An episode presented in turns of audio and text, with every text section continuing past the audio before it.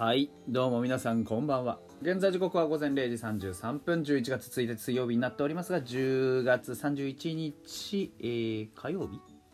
フォックストロットの野球語りたいラジオのお時間でございます。皆さん今夜もよろしくお願いいたします。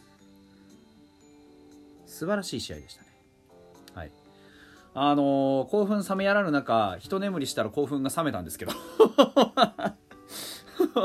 ちょっとねぼんやりしてたら30分ぐらい寝落ちしてしまっていて。あの素晴らしい試合のね日本シリーズ第3戦の興奮をちょっと忘れたんですけど。いやーオリックスすごいね。ああの雰囲気で阪神ホームの甲子園球場であれ逃げ切るかい。あれすごいね。ちょっと僕ら普段から対戦してましたけどもとんでもないチームと対戦してたな。あーとんでもねえピッチャーばっかり出てくるわ。本当に。打線もね456でバシッと5点取ってなんとかこうねピッチャー陣をきちっと援護しましたピッチャー陣はピッチャー陣でねここぞの1点を確実に守りきりましたよね。いやすごかった。阪神の圧ったら半端じゃなかったじゃないですか。あれファイターズだったら12点ぐらい取られてますよあんな。本当に。すげえよ。うん、めちゃくちゃだわ。あのー、まあ、タイトル見れば分かる通りなんですけど、まあ、そこに至るまでの過程はいろいろあるんですけど、じゃやっぱり抑えの平野のこう投球にやっぱり感動しちゃいましたよね。去年はね、あの三冠王村上対あの比嘉さんのしびれる勝負に大興奮してたんですけど、今年はあのやっぱり平野義久すげえなあれがやっぱりね、あのー、こう、ファイターズで見てたらなかなか出てこない老快なピッチングってやつですよね。あの、まあ、なんだって、後からどうにでも言えるじゃないですか。正直、あのー、ピッチャーの投球なんて。ね、あそこであれ投げとけばとかね。えー、いろいろ言えるんですよ。戸様はね。後から。どうにでも。まあでも、ほん、ね、こう、マウンドにいざ立ってる本人からしたらそんなわけないじゃないですか？すいません、ちょっとね。そんなわけないじゃないですか。よ、どう考えたってそんなわけないんですよ。ないはずなんですよ。あるんだよな すごいね。本当にね。まずね、あのー、阪神さんからしたらあと1点なんとか追いつきたいじゃないですか。最悪でもね。で、最悪でも1点追いつきたいんですけど、その追いつくためにはランナー貯めるか一発打つかしかないわけですよ。でランナー貯めるってなったらまず代打を出すわけですよね。で9番に、えー、入っていた桐敷に代わって代打を出すわけですよ。で代打は原口です。切り札ですよね。でここで原口に対してあのー、まあ当然ですけど出したくないわけじゃないですか。普通だったらね普通だったら出したくないんですよあんな出したくないんだけどフォアボールで出すんですよね。でこれがあの球速も安定して143が145のストレートがこうバシバシバシッと入ってでフォーク投げてって。まああらゆる球種ってわけではなくこの2ピッチで基本的には平野さん行くわけじゃないですか。これをきっちりねフォアボールを選ぶ原口もまあすごかった。1球も振ってないんですよ。見極めです完全に。ただねフォアボールで出した後のあのー、上田がねあのランナーで出た後もう絶対気になるじゃないですか。チラチラチラチラ。気になるんですけどこれをねやっぱり抑えきるのがすごいよな。やっぱりな。あの空振りを狙いに行くこともできるじゃないですか。なんですけどあのこのシリーズ見てれば分かるのはあの阪神さん非常に低めの見極めがいい。で落ちる球に対する引っかかり率というか空振り率が、まあ、異常に低いんですよね。でないわけじゃないんです。ないわけじゃないけどここまで見極めて見極めてフルカウント作ってっていう力は本当みんな持っている。だからあの平野からすると本当にその見極められる分だけめちゃめちゃカウント作りきつかったと思うんですよね。常にボール先行でしたしあのなかなか振ってこないと。で振ってこないんだったらであの近本に対して結構近本も引っ張ってるじゃないですか。でこの引っ張ってる近本に対してストレートをしっかりとインサイドに配球するんですよね。であのー、僕は空振りを取りに行こうと思ったらこの近本と中野の12番コンビっていうのは絶対どっかでヒット打ってくるぞと思ってたんですよ。なんだけど平野さんはここすごかったのはあの見極めてくるっていうのを見てこれはもうまあ若月もかなり慎重に配球してましたけどゾーンの中で攻めようってなってるんですよねもうこの1人目をフォアボールで出した後もう慎重に行きながら甘いところに投げよう投げないようにしながらもしっかりゾーン内を意識させてるんです相手のな相手の中に。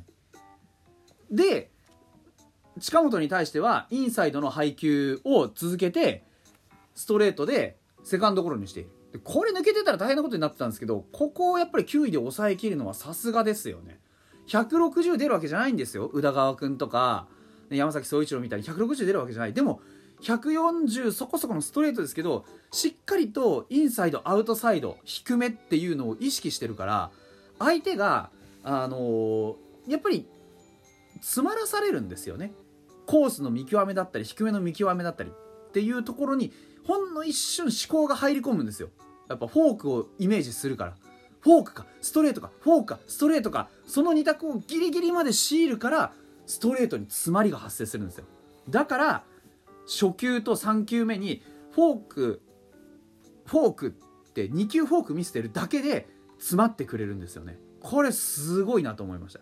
で逆に中野にか対しては初球外目にフォークヒュッてなった時に全然反応しなかったんですよね。そのいい反応をもらえなかったのでこれもインサイドに3球ズドンズドンズドンってストレートぶっ込んで空振り三振取るんですよ。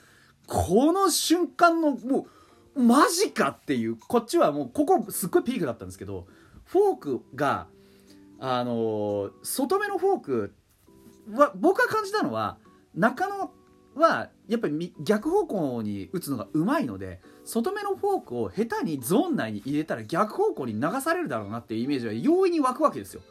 もうだったらじゃあこれ無理やりにでもセカンドゴロじゃねえやこれこれ無理やりにでも流し打ちしてみろよっていうぐらいの強気のストレートをしかも全部平均球速が前のバッターよりも2キロか3キロ上がってるんですよ。これがドーンドーンドーンって全部インサイドに入り込んでいって全部ストライクゾーンの中。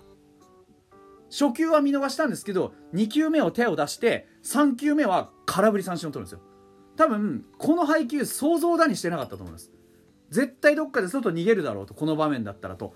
いう感覚は多分中の中にあったんじゃないかな。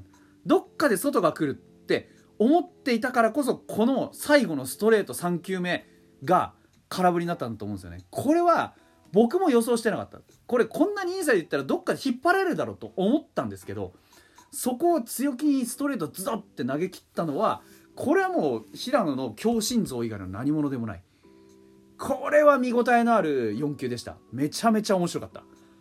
いやすごい。たった2球種しかないんですけど前の近本へ対するストレートの意識のさせ方と次の中野に対するストレートの意識のさせ方がまるで違う。これはねあのフォークを意識させたストレートではなくてストレートが3球来ないだろうなって思わせるストレートなんですよね。いやこれは本当に面白かった。このストレートの使い方はめちゃくちゃに面白かったですね。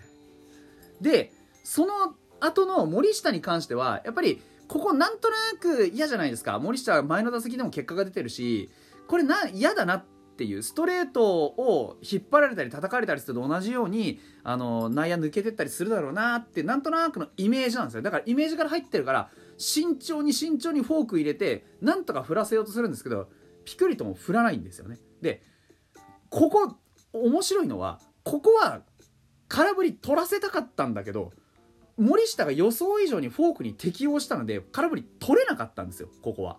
だ本当はここは大山に回さないで仕留めたかったはずなんです。なんだけどここはフォークがうまく相手を誘えなくって連投したけど釣られてくれなかった。これは森下がちょっとうまかったんですよね。で12塁になっちゃって4番の大山なんですよ。でもこれもう、まあ、変な話この場面で4番大山でまともな勝負って正直めちゃくちゃしづらいと思うんですよ。しかも甲子園ですよ皆さん。何万人の観衆が後ろについてると思ってるんだってぐらいの。でこれもまた見応えがあったのが初球がね外高めに外したストレートなんですよ。でまあそれでボールね1球見せて。でその後はあインサイド気味にあの低めにストレートを投げるんですよね。今度はこれこの2球に球速差があるんで、えーと、2球目のストレートの方が遅い。でこれに対してストライクゾーンに来たもんだから大山はバットを振るんですけどファールになります。で3球目はそれよりももうちょっとインサイドの方のストライクゾーンよりちょっとやや高め。ゾーンの中に入ってくるフォーク。で今度は似たような近めのボールだけど今度さらに球速が遅くて変化してるんでこれもファールにするんですよね。初球の外し気味のボールから2球目3球目とゾーンの中で簡単に2ストライク整えてくる。これがめちゃくちゃすげえなっていう。普通だったらここストライクゾーンの中に投げるのめちゃくちゃ緊張するのに2球ともきっちりゾーンギリギリのところに入れてきて大山の打ちづらさを誘発してるんですよね。で2球ストレート外低めでなんとか決めようとしたんだけど決まらないからじゃあもうちょっとインサイドの方振っても絶対当たらないコースにフォーク投げ込んでやれっつってボール球のフォークで仕留めるんですよ。ここで2-3フルカウントになってからボール球のフォークしかもこの場面でボールで満塁なんかしたくないでしょ。でもボール球のフォークでここでとどめをさせるだけのコントロールそれからそれを投げ切る弾力。そして実際にそれで勝負しようという決断力。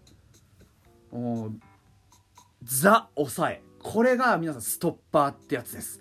実に見応えのある戦いでした。